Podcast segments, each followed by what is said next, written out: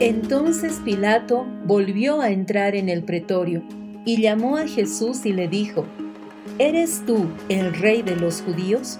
Jesús le respondió, ¿dices tú esto por ti mismo o te lo han dicho otros de mí? Pilato le respondió, ¿soy yo acaso judío?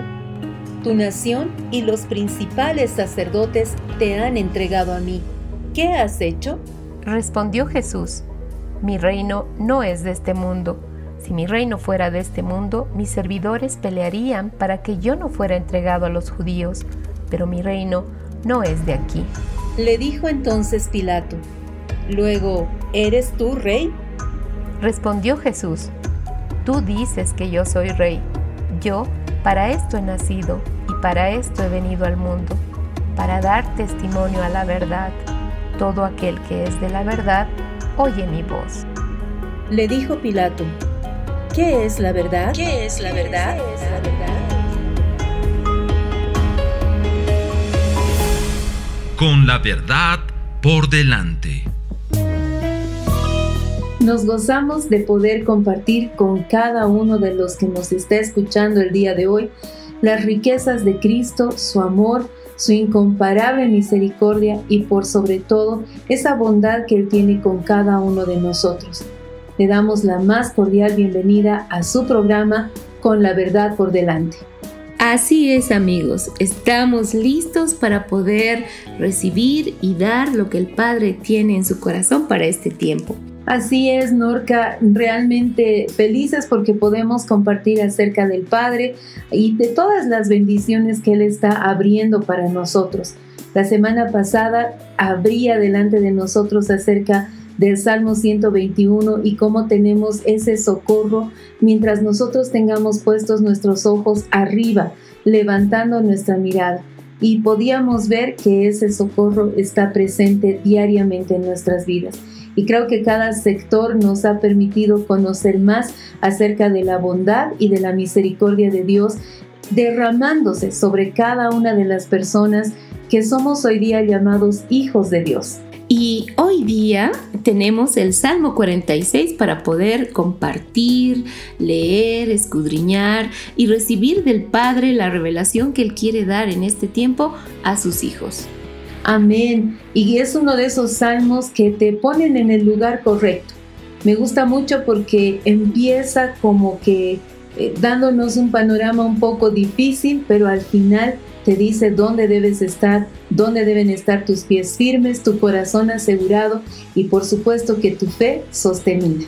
Sin más, Empezamos con el Salmo 46, yo leo en la versión Reina Valera Lecita y tú luego en la que tienes en la textual, ¿cierto? Vámonos con el verso 1 en adelante. Dice, Dios es nuestro amparo y fortaleza, nuestro pronto auxilio en las tribulaciones. Por tanto, no temeremos aunque la tierra sea conmovida y se traspasen los montes al corazón del mar, aunque bramen y se turben sus aguas y tiemblen los montes a causa de su braveza. No hay mucha diferencia con la Biblia textual, solamente el verso 2 cuando dice, no temeremos aunque la tierra sea removida. Y ciertamente ponemos nuestra confianza en este Dios que es poderoso, es más alto que cualquier problema y es más ancho que cualquier mar que nosotros podamos ver. Me gusta cómo empieza este salmo. Elohim es nuestro amparo y fortaleza. No dice que va a ser, no dice que algún día llegará a pensar en ser nuestro amparo, él ya es nuestro amparo y nuestra fortaleza, nuestro pronto auxilio en las tribulaciones. Más adelante la palabra dirá que Él no retarda su promesa y que Él está listo para ayudarnos, sostenernos y levantarnos si fuera necesario. Amén, amén. Creemos eso, lo establecemos en este día. Dios es nuestro amparo y fortaleza y con esta verdad dando paso a Walter con el sector Maná para el alma y el espíritu. Maná para el alma y el espíritu. Un tiempo de reflexión con asuntos de la vida diaria cotidiana para vivir la verdad de una manera práctica.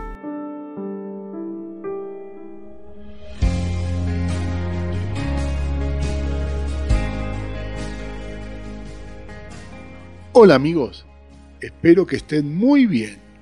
Hoy, en Maná para el Alma y el Espíritu, vamos a compartir el tema Derribando Fortalezas. Mi nombre es Walter Greco y disfrutemos juntos este tiempo. Derribando Fortalezas. Quiero que leamos juntos 2 de Corintios 10, versículos del 3 al 5. Y dice así, porque aunque vivimos en la carne, no militamos según la carne, porque las armas de nuestra milicia no son carnales, sino poderosas en Dios para destrucción de fortalezas, derribando razonamientos y toda altivez que se levanta contra el conocimiento de Dios, y llevando cautivo todo pensamiento a la obediencia de Cristo. Amén. Cada pensamiento es como un ladrillo. Si es un pensamiento de Dios, es un ladrillo que edifica. Si es un pensamiento que viene del infierno, es un ladrillo que levanta una fortaleza de temor, de mentiras, de muerte, que busca sacarnos de nuestro destino. No hay pensamientos que no provoquen algo en nosotros. Un hombre de Dios decía esto sobre los pensamientos. La mayoría de nuestras dificultades son las dificultades que anticipamos o tememos que venga mañana. ¿Cuántas personas están afligidas por las cosas de hoy? Pero el mundo está en consternación con respecto al mañana, o al día siguiente, o al día siguiente. Y Jesús dijo, basta cada día su propio mal. No te preocupes por el mañana, descansa en Dios. Los brazos poderosos del Dios eterno estarán debajo de ti mañana, tal como lo están hoy. Los pensamientos del infierno van en contra del conocimiento del Padre y ponen argumentos muy sutiles que tenemos que identificar, porque siempre van a buscar que dudemos de Dios y eso nos saca de la comunión continua, de la comunión diaria que tenemos con nuestro Padre. Podemos poner nuestra mente en Cristo todo el tiempo. Yo gobierno lo que pienso. Es práctica, es disciplina, y el Espíritu Santo nos quiere ayudar. No son los pensamientos que vienen a nuestra mente los que nos derrotan, sino aquello en lo que meditamos. Yo decido en qué pensar. Filipenses 4, 7 y 8 dice así, y la paz de Dios, que sobrepasa todo entendimiento, guardará vuestros corazones y vuestros pensamientos en Cristo Jesús. Por lo demás, hermanos, todo lo que es verdadero, todo lo digno, todo lo justo, todo lo puro, todo lo amable, todo lo honorable, si hay alguna virtud o algo que merece elogio, en esto meditad. Vamos a ver algunas perlas de este pasaje. Dice que la paz de Dios guardará nuestros pensamientos. Qué interesante es este punto. Cuando nos pasan cosas duras que no entendemos, Dios promete guardar nuestros pensamientos en paz, para que no busquemos respuestas rápidas que nos pueden confundir o quedarnos trabados en pensamientos que nos sirvan. El Padre promete guardar nuestra mente. Tenemos que entregarle esos pensamientos a Dios. Y el otro punto, el verso 8. Si se reemplaza cada atributo que el apóstol Pablo menciona por Cristo, cierra plenamente. Vamos a ver unos ejemplos. Todo lo verdadero. ¿Quién es todo lo verdadero? Cristo. Todo lo digno, Cristo. Todo lo justo, Cristo. Y así con cada palabra. Entonces, ¿a qué nos está animando el apóstol Pablo? A que pensemos en Cristo. Que llevemos nuestra mente a Él en cada momento, en cada circunstancia. Ahora no estamos solos en esta batalla de la mente. Tenemos armas poderosas que no son carnales. Tenemos que identificarlas. Vamos a dar algunas. Hay más seguramente, pero vamos a dar algunas herramientas poderosas. La adoración es poderosa porque según el Salmo 8.2, calla al enemigo. Pablo dice que renovemos nuestro entendimiento en Él. Es una responsabilidad nuestra pensar como Él piensa. En Isaías dice, perseverar pensando en Cristo, Isaías 26.3. Y hay muchas herramientas más. Lo importante, como dije antes, que no estamos solos. El Padre nos provee de herramientas y del amado Espíritu Santo que mora dentro, que está disponible todo el día para nosotros, para que lo busquemos, para que tengamos comunión con Él. Hay tanto de Dios que no conocemos ni entendemos, pero el Padre se quiere dar a conocer, se quiere revelar a nuestras vidas, te quiere mostrar quién sos y todo lo que está disponible para que vivamos en victoria, derribando toda fortaleza del enemigo y construyendo un lugar para morada de Él. Dios nos ayuda.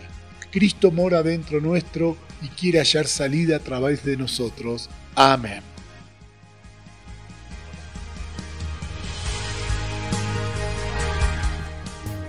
Qué importante es que nosotros nos demos cuenta de qué fortalezas hay en nuestra mente. Estas pueden ser buenas o malas y generalmente en Orca creamos o levantamos fortalezas en nuestra mente que aparentemente están para protegernos, pero que lo que realmente hacen es alejarnos tanto de Dios como de las personas que nos rodean. Por eso es importante derribar estas fortalezas y está en nosotros Obviamente que está la ayuda del Señor para que podamos hacerlo, pero la decisión está en nosotros de derribar estas fortalezas que nos separan para poder ser uno efectivamente tanto con el Padre como con nuestros hermanos. Es verdad, y cuando hablabas, Alecita, me venía a la memoria cuántas veces nosotros hemos creído mentiras, ¿no? Que se han establecido en verdades pero son mentiras y viniendo a Cristo, estando en el Señor, en esta nueva vida, en el amado, el Espíritu Santo se ha encargado de hacernos ver que habían fortalezas en nuestra mente que nos estaban llevando a imposibilidades en la vida del Espíritu. Entonces, qué importante es, amados radioescuchas, el poder derribar fortalezas que vienen de las mentiras, que viene de la oscuridad. Establezcámonos, por eso es que este programa se llama Con la verdad por delante, porque primero está la verdad y su palabra es verdad. Cristo es la verdad. Y esto es lo que tiene que guiar nuestros pasos, esto es lo que tiene que ser realidad en nuestras vidas y esta es esa fortaleza que tiene que levantarse de verdad y de vida para que podamos cumplir el propósito eterno en Cristo. Y cuando revisamos la palabra encontramos que Él es nuestro amparo, Él es nuestra fortaleza. Él es el lugar de nuestro refugio, no nuestros pensamientos. E incluso más adelante la palabra también dirá que Él es el que nos guarda y nos protege. Y muchas veces estas fortalezas que levantamos pensamos que es para estar seguros, pero nuestra única seguridad es poder entrar en este refugio que se llama Jehová de los ejércitos, Dios fuerte en batalla, el alto y sublime. Él es el único que puede guardarnos de cualquier situación que estemos pasando, tanto en lo natural como en lo espiritual. Y recordemos que su palabra es una espada. Escuchemos a Sara y Annie con Generación que Transforma. Generación que transforma. Soltando la voz de Dios para este tiempo.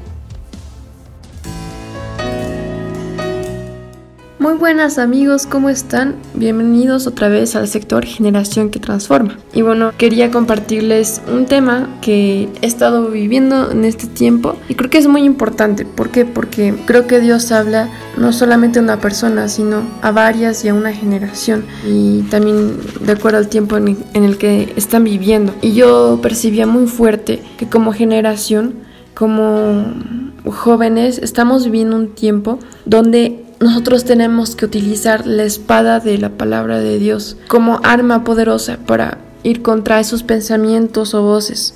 Sé que es un tiempo donde tal vez muchas voces se están levantando, pero la voz de Cristo es mayor, su palabra misma está en nosotros. Quería leerles en este capítulo que está en Hebreos 4, 12. Dice así, porque la palabra de Dios es viva y eficaz y más cortante que toda espada de dos filos y penetra hasta dividir el alma y el espíritu, y hasta las coyunturas y los tuétanos, y es capaz de discernir los pensamientos y las intenciones del corazón. Con esta palabra vemos que la palabra de Dios es mayor que una espada de, doble filo y que divide lo más profundo de nosotros, discierne los pensamientos y divide nuestra alma de nuestro espíritu. ¿Y qué pasa? Que en momentos de confusión, que en momentos de, de ansiedad o, muchas cosas que pueden afectarnos, ¿por qué? Porque es un tiempo de guerra, es un tiempo de guerra donde si no nos enfocamos podemos distraernos demasiado. Y una manera de enfocarse es usando la palabra de Dios. Lo que Dios me decía es que peleé con lo que Él me ha dado. Y Él me dio una espada, que es su palabra. Y esa palabra está en mi corazón, está en mí. Se puede ver que mm, de lo que abunda en nuestra boca, abunda en nuestro corazón. Entonces, ¿Qué pasa si, si es que abunda la palabra de Dios en nosotros, en nuestro corazón? Entonces lo que va a salir de nuestra boca es esta espada de doble filo.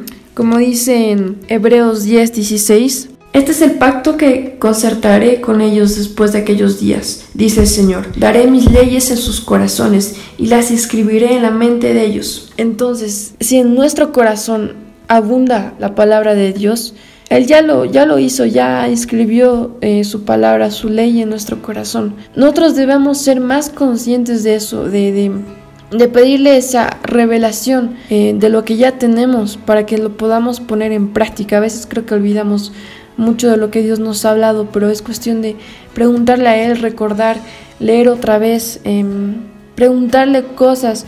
Entonces es ahí cuando su palabra, que está en nuestro corazón, se hace vida a través de nuestras palabras, de nuestra boca. Esa espada de doble filo es usada. Quería compartirles esto, ¿por qué? Porque no están solos, no, no están desvalidos. Tenemos esta arma poderosa que es la palabra de Dios que está en nuestra boca. Dios dice que, que abramos nuestra boca y Él la llenará. Entonces, hagamos eso, que sea algo práctico, ya no lo pongamos solamente en teoría, lo que escuchamos, lo que leemos. Si es que pasan por momentos difíciles, por momentos tal vez de conflictos o, o muchas cosas, póngalo en práctica. Escuchen al Espíritu Santo y empiecen a adorar, empiecen a decir lo que el Espíritu Santo está diciendo, lo que ya la palabra de Cristo es. Cristo es la palabra. Entonces amigos, pongamos en práctica. Sé que estamos tal vez en tiempos de guerra, en tiempos de, conquistar varias cosas, varias tierras y montes, pero solamente lo vamos a poder hacer con Jehová Sebaot. Él habita en nosotros, habita en nuestro corazón y habita en nuestra boca y habita en nuestras palabras. Amigos, pongamos en práctica y usemos esta espada que es Cristo mismo. Gracias amigos por escuchar, eh, que no solamente sea palabras, sino que, que queden en su corazón todo lo que el Espíritu Santo está hablando. No están solos, no están desvalidos, sino que Dios nos ha dado mucho. Los quiero mucho amigos y hasta la próxima.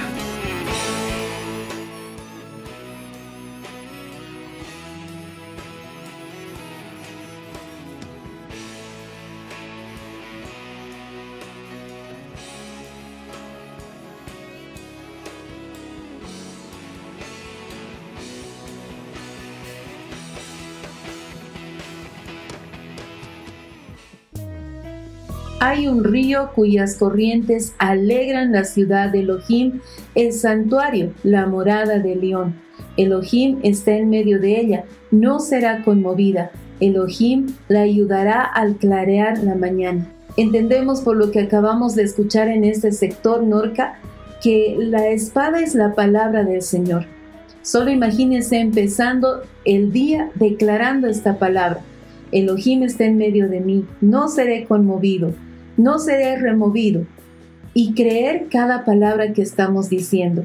Esta es la mejor espada que tenemos, esta es la espada de doble filo, porque puede que nos enfrentemos a situaciones en nuestra fuerza, pero cuando nos enfrentamos con la espada de la palabra, estamos seguros que saldremos victoriosos. Sí, y a propósito, me ponía a pensar en algunas situaciones que vivimos, ¿no es cierto? Que vienen a nuestra vida, que vienen a afligirnos, ¿no? Y a desenfocarnos de lo que realmente es verdadero. En mi caso hay una situación ahorita que estamos como familia viviendo, sin embargo nos paramos en la verdad, nos paramos en lo que Dios ha dicho. Él es un Dios de pactos, Él es un Dios de generaciones. Por lo tanto, no hay nada, ningún diagnóstico médico, ninguna situación adversa que pueda quitarnos de esta verdad. Él es un Dios de generaciones. Él ama a sus hijos, ha establecido un linaje real, sacerdocio, nación escogida, somos apartados para Él y una vez más nos paramos y nos cimentamos en esa verdad. Yo y mi casa somos salvos, Él está delante de nosotros y pelea esta batalla eh, por nosotros. Y tal cual lo dice el verso 7 de este salmo, Jehová Sebaot está con nosotros nuestro refugio es el Elohim de Jacob. Amén. Lo declaramos en este día. Jehová de los ejércitos, Jehová de los ejércitos, está con nosotros. Nuestro refugio es el Dios de Jacob. Y esta declaración es la que nos permite caminar día a día, sabiendo de que Él está con nosotros. ¿Cuántas veces posiblemente usted esté pensando que se encuentra solo, que no hay nadie a su alrededor, que lo han abandonado? Pero si estamos parados en esta verdad, Él está con nosotros. Y Jehová Sebaot, el Dios de los ejércitos, está con usted. No va a dejarlo, no va a soltar su mano, él va a caminar con usted, Él va a estar presente en las situaciones difíciles, en las situaciones complicadas, Él va a estar cuando usted esté también regocijándose. Me gusta tanto cómo termina este versículo, nuestro refugio. No está hablando de alguien que está solo, somos una comunidad, somos un cuerpo. Nuestro refugio es el Elohim de Jacob. Y si recordamos la palabra, Jacob fue el primero que vio la puerta del cielo. Tremendo lugar, tremendo lugar es este. ¿Recuerdan? No es nada más que puerta del cielo. Imagínense, eh, e, ese Dios que tuvo el cuidado de mostrarle a Jacob la realidad de la parte espiritual que él estaba viviendo, es el mismo que está con usted a diario. Así es que establecemos esta palabra, como decías, Norquita, no solamente para nosotros en medio de un problema, sino al diario de nuestra vida. Él está con nosotros y ese está es un presente continuo. No significa que va a estar eh, en algún momento o solo cuando pasemos dificultades. Él quiere estar a cada instante. Quiere ser parte de nuestras vidas. Qué lindo eso, ¿verdad? Él quiere ser el, que se sienta a la mesa y escucha las conversaciones, es parte de los juegos de los niños, es parte de las oraciones de las abuelitas. Él quiere estar presente en todo lo que vivimos a diario en nuestras vidas. Amén. Escuchemos ahora a Paula Salas con Llena de Gracia. Llena de Gracia un espacio dedicado a mujeres de reino. Bendecidas y bienvenidas a un programa más de sector llena de gracia. Nuestro tema de hoy, lecciones en la espera. Soy Paula y es un gusto estar nuevamente con todos ustedes.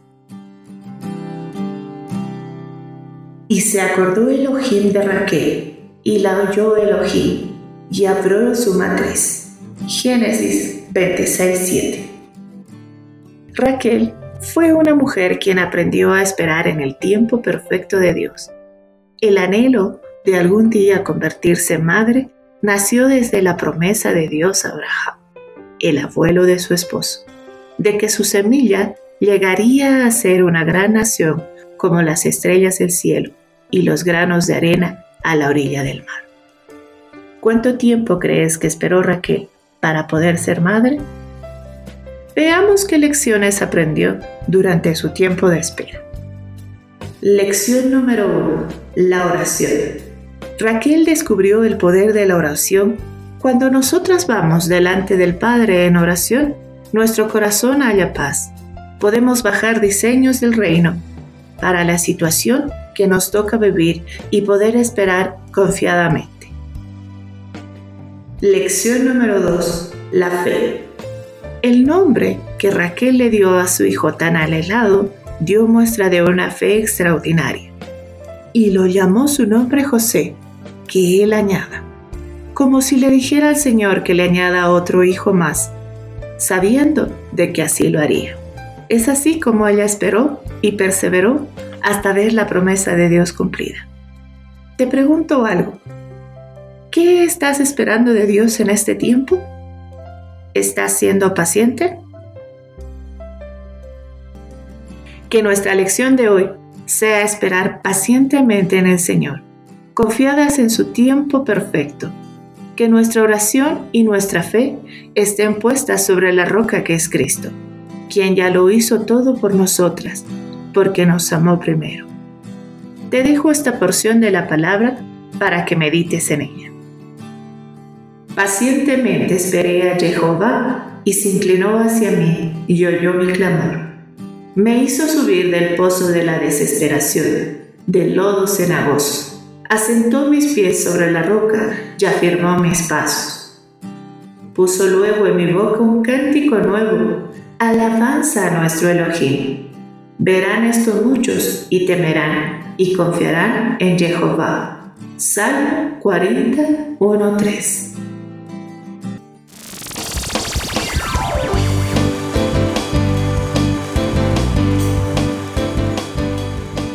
Estás en sintonía de Querigma Radio. Radio. Extendiendo el mensaje del reino de Dios todas las naciones de la tierra. A todas las naciones de la tierra.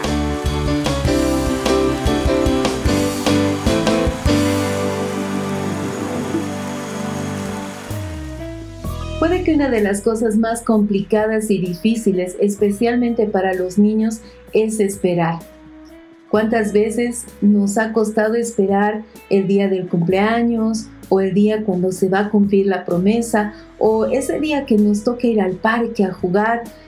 esperar es difícil y el Señor nos enseña a esperar. Eh, tal vez usted está pensando en alguien muy, muy mayor, un viejito, un abuelito, eh, como que el tiempo, la experiencia ha hecho que puedan esperar pacientemente. Pero este esperar debe ser en nosotros ese continuo vivir. ¿Y qué esperamos? Dice la palabra que nosotros tenemos una esperanza que no avergüenza. Cristo es nuestra esperanza. Debemos aprender a esperar en Él. En el Salmo 46, en el versículo 8 dice, Venid y contemplad las obras de Jehová, que puso asolamientos en la tierra. Cuando nos cansemos de esperar, cuando nos sintamos desesperados, Contemplemos las obras de Jehová. Vea lo que el Señor ha hecho a diario para usted. Ahí tómese ese tiempo para sentarse y agradecerle al Señor por las cosas pequeñas. Tal vez la promesa que el Señor le dio todavía no se ha cumplido.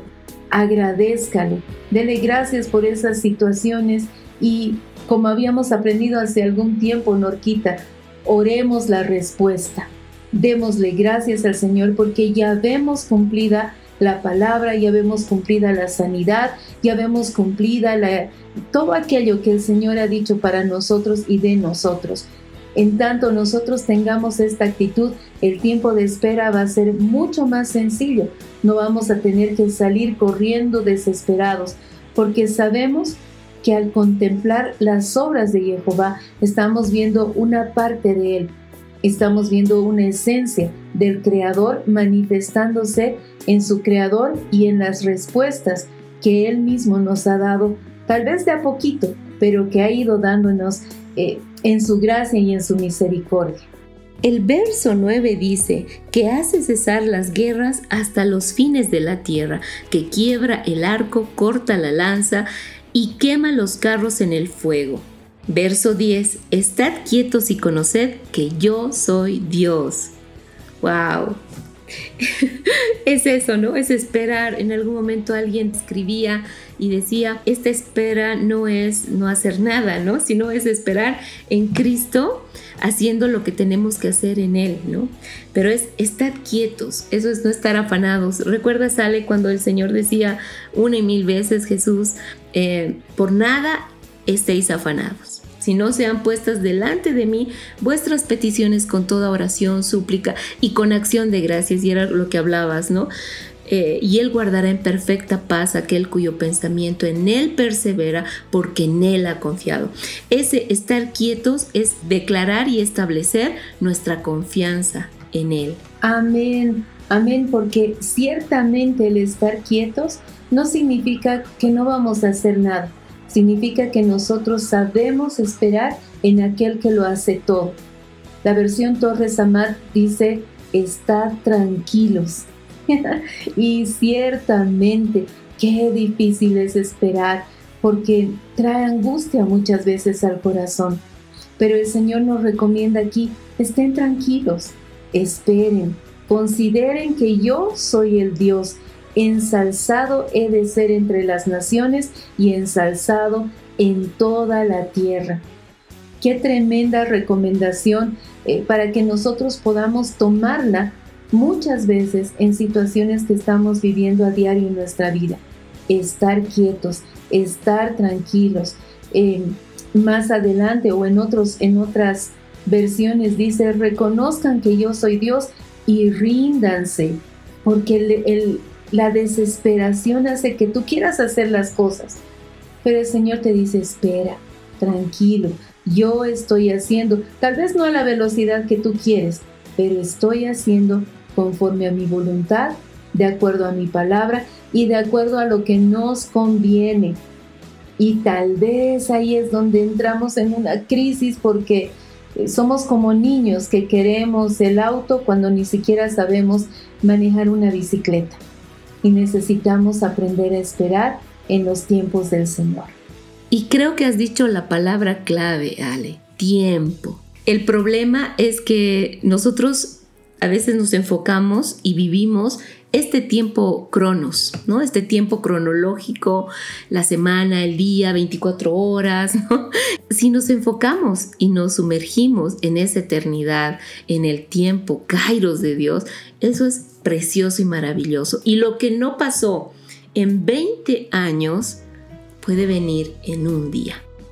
Todo lo que tú estabas esperando te puede venir así, a partir de que tú has pasado a una nueva etapa, has vencido, has pasado todo lo que el Señor quería, has madurado, has sabido esperar. Y en esa espera, pero en esa eh, quietud, sabiendo quién es el que te ha prometido, el que te ha traído, el que habló, quién es Él, el gran yo soy, que ha establecido la verdad por la eternidad. Amén. Y también por su gran amor Muchas veces nosotros creemos que Dios no nos responde porque no nos ama o porque se olvidó de nosotros, pero es su amor. Él conoce nuestros kairos mejor que nosotros mismos y cuando nos adelantamos a ese tiempo, pues también adelantamos en muchas veces fracasos, errores y dolores que podíamos evitarnos al esperar en el Señor. Y ahí vemos cómo su amor es tan inexplicable y tan tremendo que aún esos tiempos de espera Él los utiliza para que nosotros no seamos destruidos, sino que seamos levantados, edificados y constituidos en Él. Y sumergidos en este tiempo de amores, escuchemos lo que Brenda y Valeria tienen para nosotros hoy. Bienvenidos a Tiempo de amores.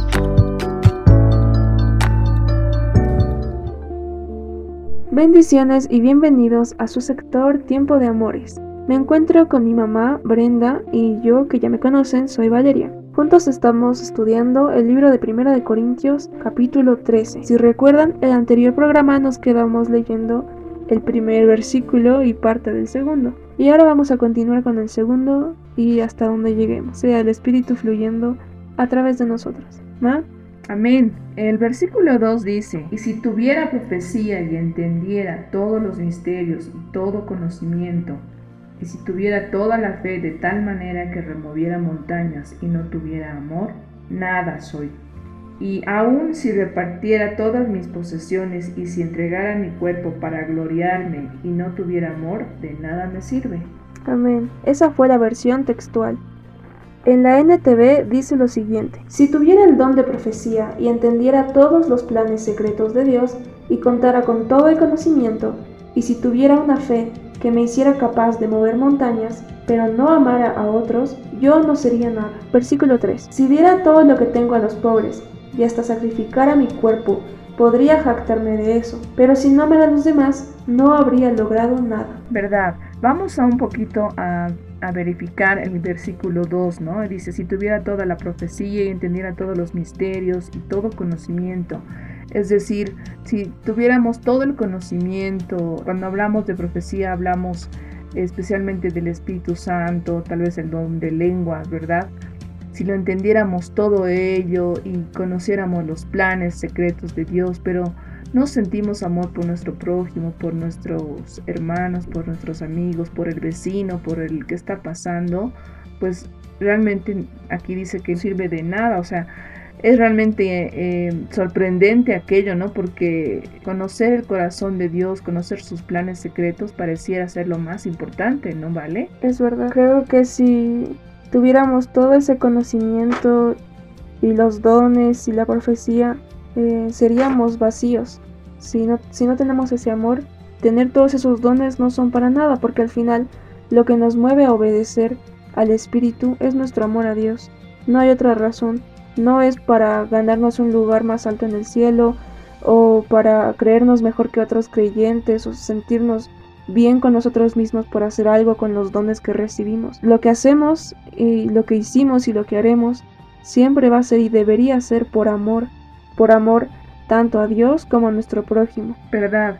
Y la segunda parte del versículo 2 dice, y si tuviera toda la fe de tal manera que moviera montañas. ¿Te imaginas mover una montaña? Si tuvieras la fe para mover una montaña. Aquí en Bolivia tenemos varias montañas. Por ejemplo, en La Paz tenemos la montaña del Huayna Potosí, que es realmente gigante y hermoso, con nieve y aquello. Si pudiéramos mover esa montaña de un lado a otro, ¿te imaginas? Es algo súper grande, súper eh, casi glorioso.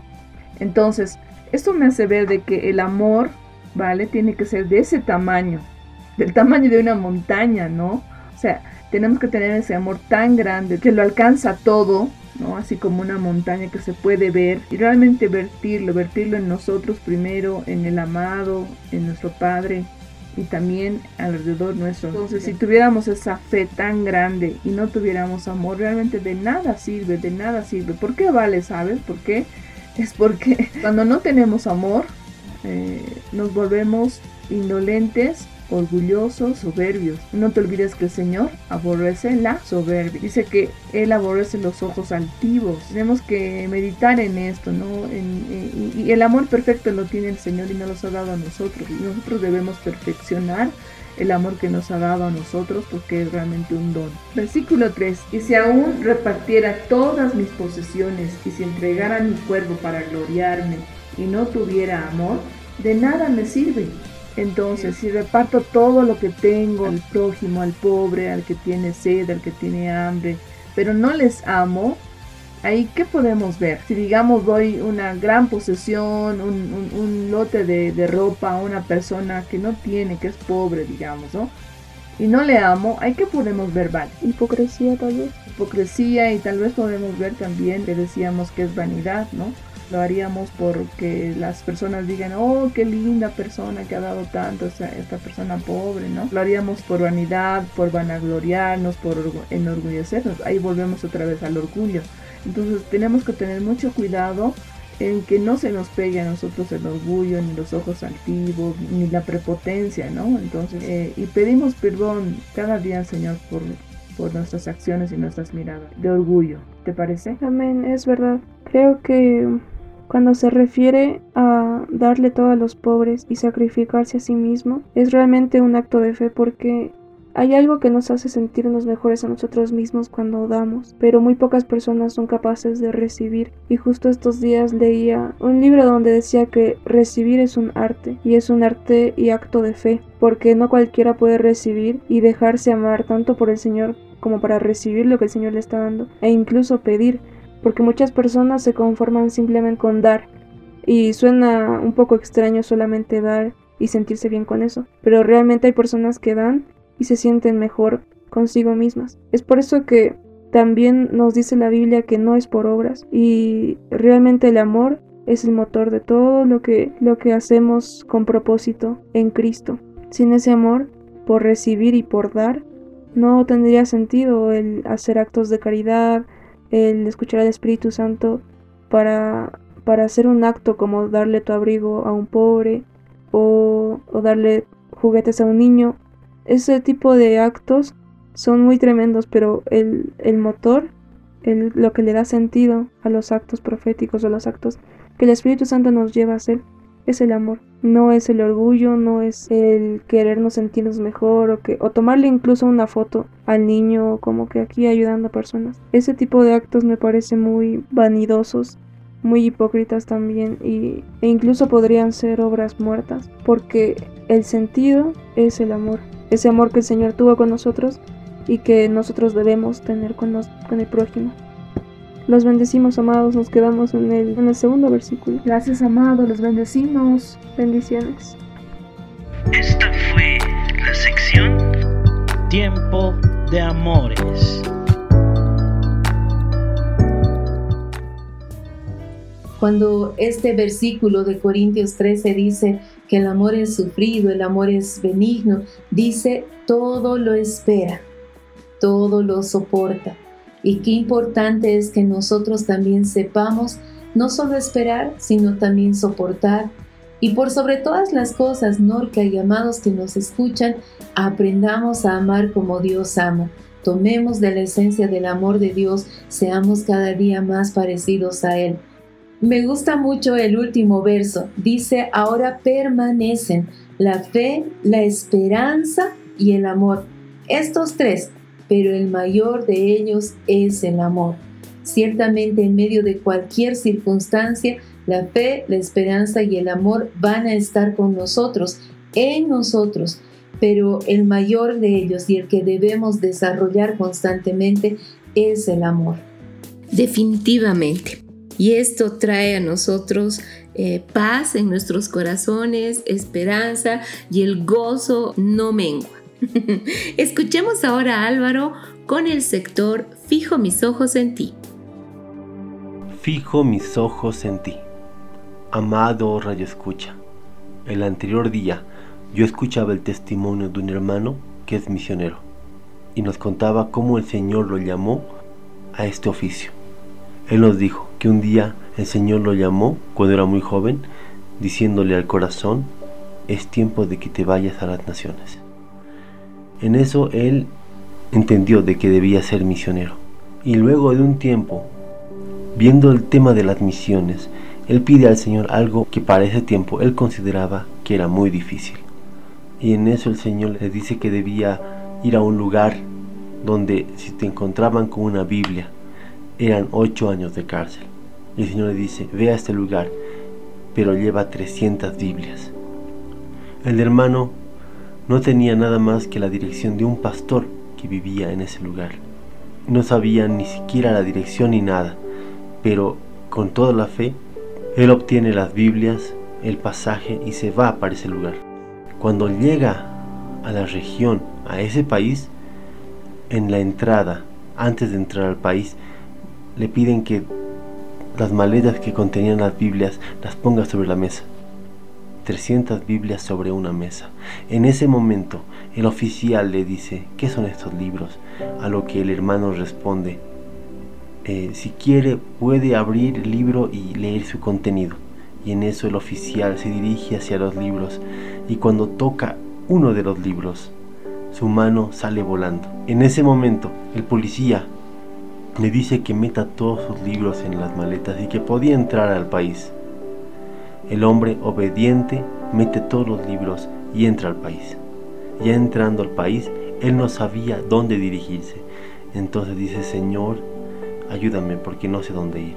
Se queda en un hotel durante un tiempo. Cuando él ve que no está pudiendo encontrar a la persona para quienes son los libros, entonces dice, Señor, ayúdame porque necesito entregar esos libros antes de salir del país.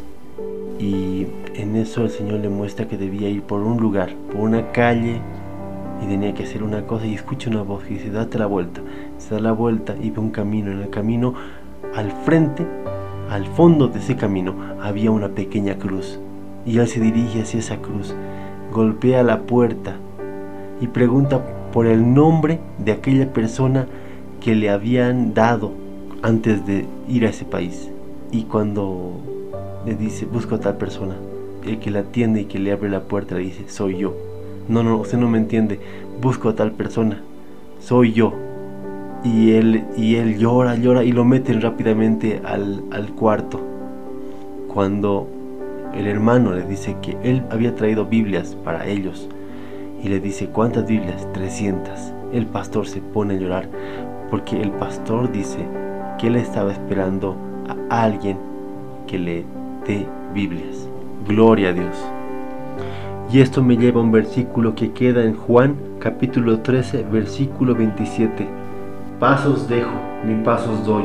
Yo no la doy como el mundo la da. No se turbe vuestro corazón ni se acobarde. Y también hay otro verso en Isaías 52, versículo 7. Como primavera sobre los montes, como los pies oportunos de los que anuncian buenas noticias, del que anuncia paz, del que anuncia salvación, de los que proclaman, Sión, tu Elohim, reina. Cuán importante es tener nuestra mirada puesta en el Señor. Recordaba mientras escuchábamos el sector a, Pedro. Creo que es uno de nuestros más lindos ejemplos de que mientras mantenemos nuestros ojos en Cristo, no vamos a hundirnos, no vamos a distraernos, no vamos a caer. Y en este caso, vamos a ser esos hijos de paz que el Señor está formando a diario para que nosotros podamos manifestar esa paz en medio de todas las circunstancias. Hay una bendición, Norquita, que dice, bienaventurados los pacificadores. Muchas veces cuando pensamos en pacificadores, estamos esperando que sean usados en tiempos de guerras, guerras entre naciones, entre pueblos. Pero la paz de la que nos está hablando en estos versículos, los hijos de paz, son aquellos que manifiestan a Cristo. Hay una historia que a mí me gusta muchísimo, un libro que justamente se llama Hijo de Paz. Y este eh, es la historia de un misionero que llega a una tribu que no podía explicarles cuán grande había sido la obra de Jesús al venir a esta tierra y salvarnos. Hasta que un día, estando estas dos tribus en guerra para traer paz, el jefe de la tribu A entrega a su hijo al, al jefe de la tribu B y este bebé siendo entregado era el hijo de paz. En tanto este muchacho viva, este bebé viva, había paz entre ambas tribus. Entonces este misionero toma ese ejemplo y les dice exactamente así. Nosotros como humanos estábamos en guerra con Dios, pero Él decidió traer al Hijo de paz y mandarnos a Jesucristo, su único Hijo, para que en tanto Él viva haya paz entre los hombres y Dios. Y como Él es eterno, esa paz también es eterna. Esa paz es la que el Señor está derramando a cada uno de sus hijos, aún en medio de situaciones difíciles. ¿Por qué? Porque Él es exaltado entre las naciones, Él es enaltecido en la tierra. No porque es un Dios guerrero y poderoso y, y tremendo, sino porque es un Dios de amor, es un Dios de paz, y entregó a su Hijo, al único Hijo que tenía, para que en tanto Él viva, haya paz entre los hombres y Dios. Y la paz de Dios, que sobrepasa todo entendimiento, guardará vuestros corazones y vuestros pensamientos en Cristo Jesús. Amén, amén. Y nos llena de su gozo y el gozo permanece. Escuchemos a Dante y a Oscar con palabras de verdad.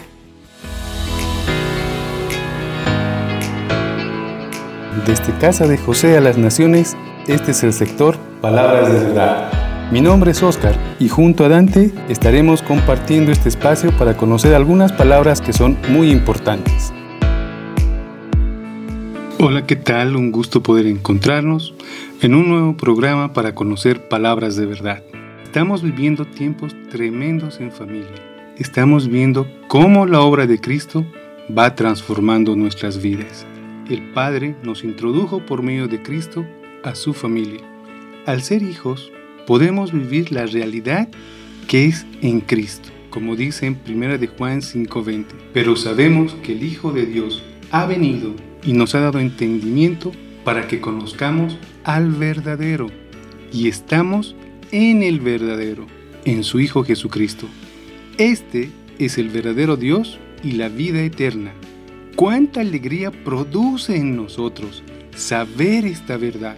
Nuestro ser se inunda de gozo, de alegría, de satisfacción, de felicidad, saber que Cristo vino y nos introdujo a lo eterno. Hoy conoceremos un poco más sobre la palabra gozo. Esa alegría permanente a la que hemos sido llamados a experimentar. Tenemos como sinónimos de gozo a goce, deleite, satisfacción, regocijo, placer, regalo, alegría, contento, felicidad, gusto, complacencia, lores. ¿Cuántas palabras expresan gozo? En griego tenemos las siguientes palabras, eufrosune y cara. Eufrosune se traduce como gozo y alegría. Hechos 2.28. Me hiciste conocer los caminos de vida. Me llenarás de gozo con tu presencia. Cara se traduce como gozo, deleite, gozarse y regocijarse. El gozo puede sentirse al descubrir la voluntad de Dios, al sacrificarse por causa de Cristo o al tener un encuentro personal con Él. Cristo es la fuente de nuestro gozo, por encima de nuestras circunstancias de vida. En primera de Pedro 1, versículo 6 al 9 dice, en lo cual os regocijáis, incluso si es necesario que ahora seáis afligidos un poco con diversas pruebas, para que la prueba de vuestra fe, mucho más preciosa que el oro, el cual, aunque perecedero, es probado por fuego, sea hallada en alabanza, gloria y honra en la revelación de Jesucristo, a quien amáis sin haberlo visto, en quien aún no viéndolo, pero creyendo, os alegráis con gozo inefable y glorioso, obteniendo el propósito de vuestra fe, que es la salvación de las almas. En Juan 16, 24 dice, Hasta ahora nada pedisteis en mi nombre, pedid y recibiréis, para que vuestro gozo sea completo. Cristo es nuestra luz y verdad. Él es el camino. Él nos guía a su santo monte, a sus moradas, al altar de Elohim, al Dios que es la alegría de nuestro gozo. Le alabamos con el fruto de nuestros labios. Bendiciones, gracia y paz. El Señor esté con cada uno de ustedes. Amén. One of the meanings of joy in English is a state of happiness or felicity. And a state is to be established in something. So you are planted in somewhere. And that place is the rock that is Christ. So nothing can move yourself. That is your joy. Whatever it happens, stay in the rock. Jesus is your joy. Can someone take you away, Jesus? Uno de los significados de gozo en inglés es el estado de estar feliz o de ser feliz. Y un estado es estar establecido en algo. Así que tú estás plantado en un lugar. Y ese lugar es la roca, que es Cristo. Así que nada te puede mover. Ese es tu gozo. Cualquier cosa que pase, quédate en la roca. Jesús es tu gozo. ¿Puede alguien quitarte a Jesús? Soy Dante, que el Señor te bendiga. La palabra también nos dice que el gozo de Dios es nuestra fortaleza. Qué importante es que nosotros podamos ser el gozo del Señor, que seamos aquellos en los que Él se regocija. Cantares dice que Él se alegra, Él tiene en nosotros su contentamiento. Y creo que podemos tomar este último versículo del capítulo 46 de Salmos cuando dice, Jehová Sebaot está con nosotros, nuestro refugio es el Elohim de Jacob. Cuánto llena de gozo nuestros corazones el saber que Dios desde la eternidad ha estado presente en cada instante de nuestras vidas y que Él es nuestro refugio. Amén, amén. Salmo 46 es el salmo que aperturamos en este día. Qué hermoso es poder comprender, mm, recordar estas palabras de verdad que, que nos establecen en un lugar especial, en ese lugar privilegiado que solo los hijos de Dios pueden tener. ¿no es cierto? Solo los hijos del Señor, los hijos de Dios, porque estamos establecidos en esas verdades eternas que a pesar del tiempo, a pesar de las circunstancias, tan solo con creer, con habernos parado firmes y haber derribado las mentiras que el enemigo por años, quizás por mucho tiempo desde que estábamos en el vientre de nuestras madres, nos trajo, nos dijo, nos habló, pero Bendito el Señor que llegó un día en que nosotros fuimos libres de, de, toda opresión de la tiniebla, que fuimos libres de todo temor, que fuimos libres de toda mentira y toda acusación por la sangre preciosa de nuestro amado Jesucristo.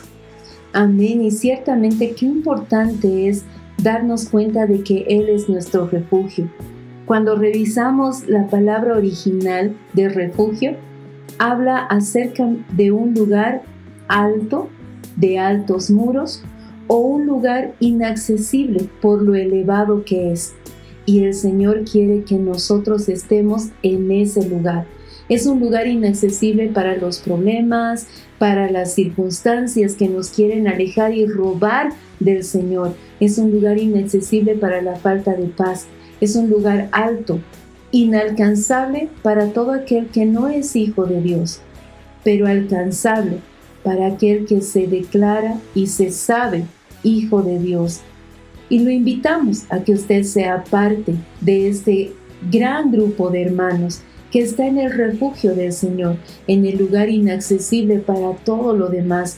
Lo invitamos a ser parte del cuerpo de Cristo, de ser de los hijos que saben que su refugio es el Dios de Jacob, es la torre alta, es la ciudad segura. Él es nuestro amparo y fortaleza, nuestro pronto auxilio en las dificultades. Por tanto, no temeremos aunque la tierra sea conmovida. No importa lo que pase, no importa lo que venga, en el Señor confiamos. En Él vivimos, somos, estamos y permanecemos por la eternidad. Y esa es la verdad que nosotros tenemos por delante. Cristo es nuestro refugio. El Padre es nuestro amparo. El Espíritu Santo es esa fortaleza elevada que nos rodea y que tiene alrededor de nosotros muro y antemuro. Amén. Amén. Establecidos en estas verdades, amados, nos despedimos dando gracias al Padre por este tiempo y em, los invitamos a permanecer en Cristo, a ser cimentados en Él y a verlo como ese refugio precioso, perfecto, verdadero y eterno. Y a caminar con la verdad por delante.